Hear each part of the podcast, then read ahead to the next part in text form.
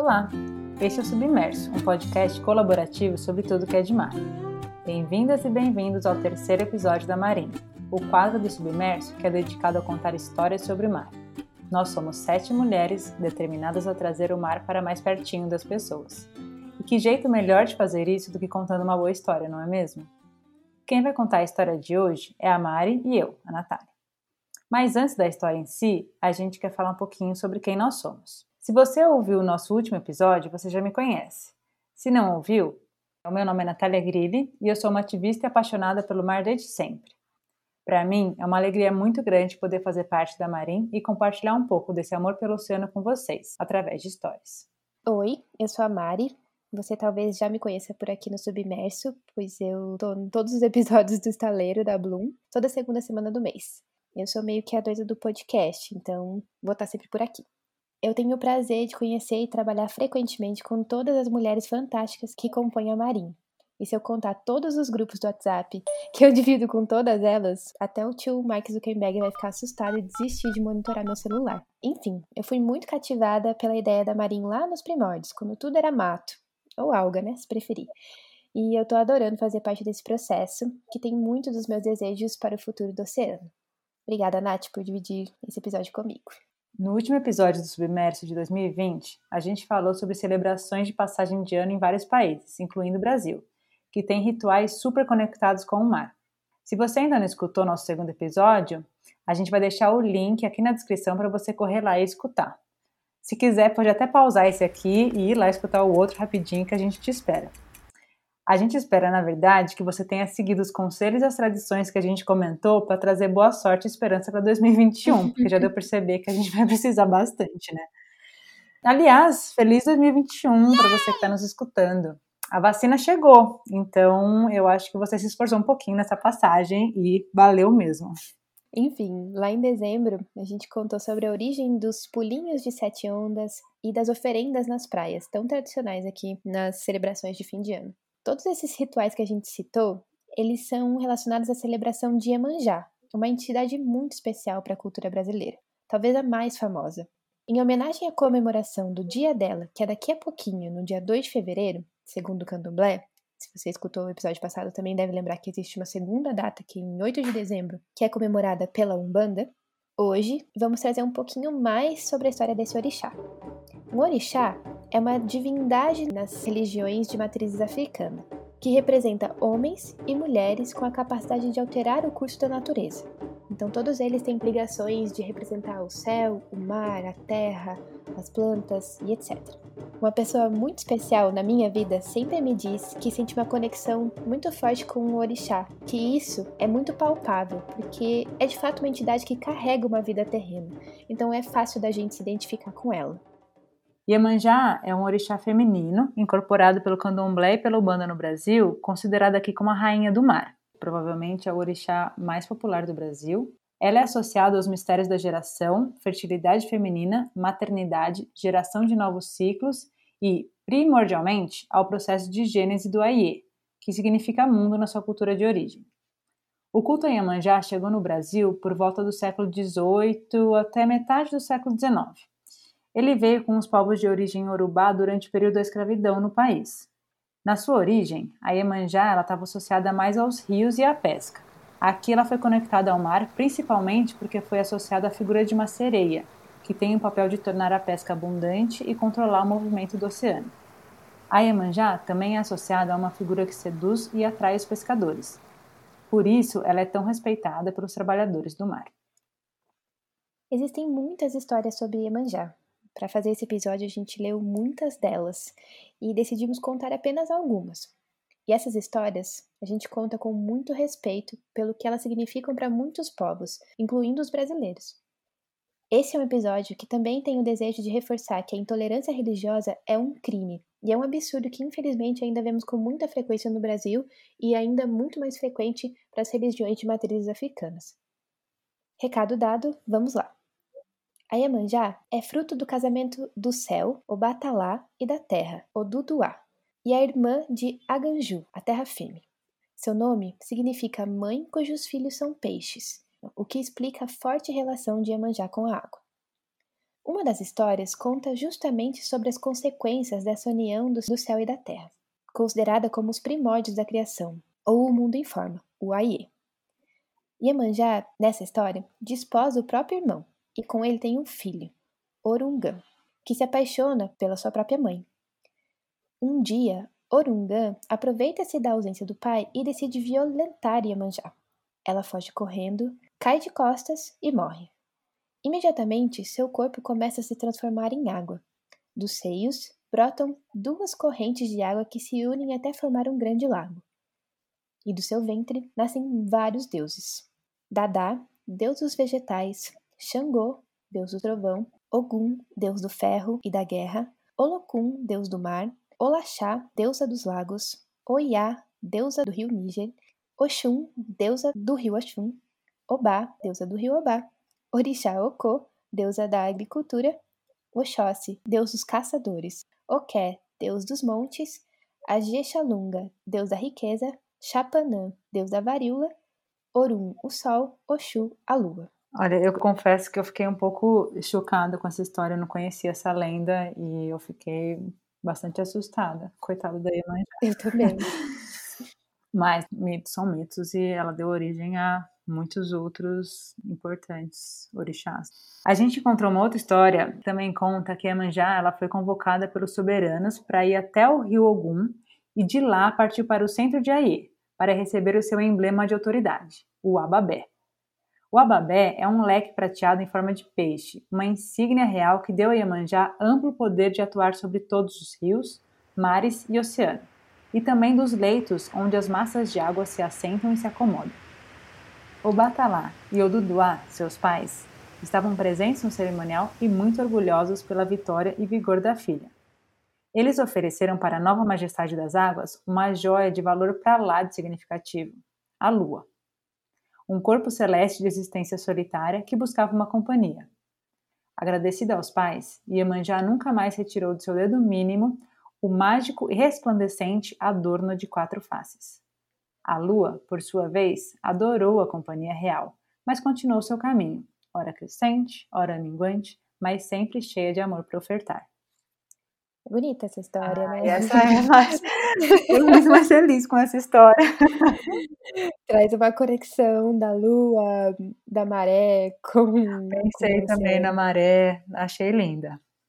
Uma outra lenda conta que Iemanjá, quando criança, tomou uma poção que a ajudaria a fugir de todos os perigos. Nessa versão, quando Iemanjá cresceu, se casou com Oduduá, com quem teve dez filhos orixás. Devido à amamentação de seus filhos, Iemanjá tinha seios fartos, dos quais sentia vergonha e era ridicularizada por seu marido. Cansada de seu casamento, Iemanjá decidiu deixar seu esposo e seguir em busca de sua própria felicidade. Após algum tempo, ela se apaixonou pelo rei Oquerê. Um certo dia, após beber demais, Oquerê se referiu aos seios de Iemanjá de maneira grosseira, o que fez com que ela fugisse novamente decepcionada. Para escapar da perseguição de Oquerê, Iemanjá fez o uso da poção dada por seu pai lá na infância. Assim, a rainha do mar se transformou em um rio que encontra o mar. Para recuperar sua esposa, Oquerê decidiu interferir no curso do rio, ao se transformar em uma montanha. Mas com a ajuda de seu filho Xangô, que com um raio abriu passagem no meio dos vales criados por Oquerê, Iemanjá conseguiu seguir o seu caminho, se tornando, então, a rainha do mar. Outras histórias contam sobre outros casamentos de Iemanjá, sua vida antes de virar mar e também sobre a relação de seus filhos e outras divindades.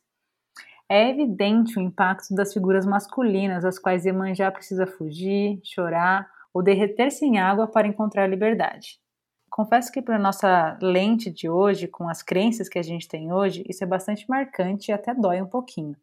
Mas é isso, né? Isso são as nossas próprias lentes. Ao mesmo tempo, é bonito reconhecer que também em todas essas lendas existe uma força feminina muito poderosa, que nos ajuda a delinear as características de Iemanjá e entender a sua potência nas religiões de matrizes africanas e na cultura brasileira. Esse simbolismo, entre muitos outros associados à imagem de Iemanjá, é evidência da diversidade e mistura das nossas crenças. As deusas mães, as sereias do paganismo europeu, as Nossas Senhoras Católicas, as Iaras Ameríndias, Todas são mulheres decisivas, guerreiras, batalhadoras em seus contextos e que inspiram, protegem a jornada das mulheres brasileiras. Eu confesso que, mesmo não tendo nenhuma crença, eu fico muito mexida com, com as histórias dessas mulheres fortes nas lendas, né? Dessas outras religiões e, e me sinto. Como você falou lá no começo, né, Mari? Esses orixás com essas vidas terrenas que eles têm, a gente se identifica bastante, né? Então, às vezes as dores deles são as nossas dores também e as conquistas e como eles inspiram a nossa vida é muito bonito e muito dialético, às vezes, a gente lê uma lenda dessas. Eu acho muito poderoso. Sim, eu concordo. Pra gente que escolheu como missão de vida estudar, se dedicar a entender o ambiente como um todo, especialmente o mar, mas entendendo que o mar se conecta com muitos outros processos que são processos ambientais, processos sociais que são globais, essas crenças que trazem a natureza me sensibilizam muito também porque é entender que a gente pode retirar força da natureza, que a gente influencia nela e é influenciada de volta, né? A gente tem no Brasil, infelizmente, ainda um preconceito muito grande com, com essas religiões que estão tão atreladas à nossa história que a gente não pode negar que vieram nesse período que é tão tenebroso, né? De escravidão, discriminação racial.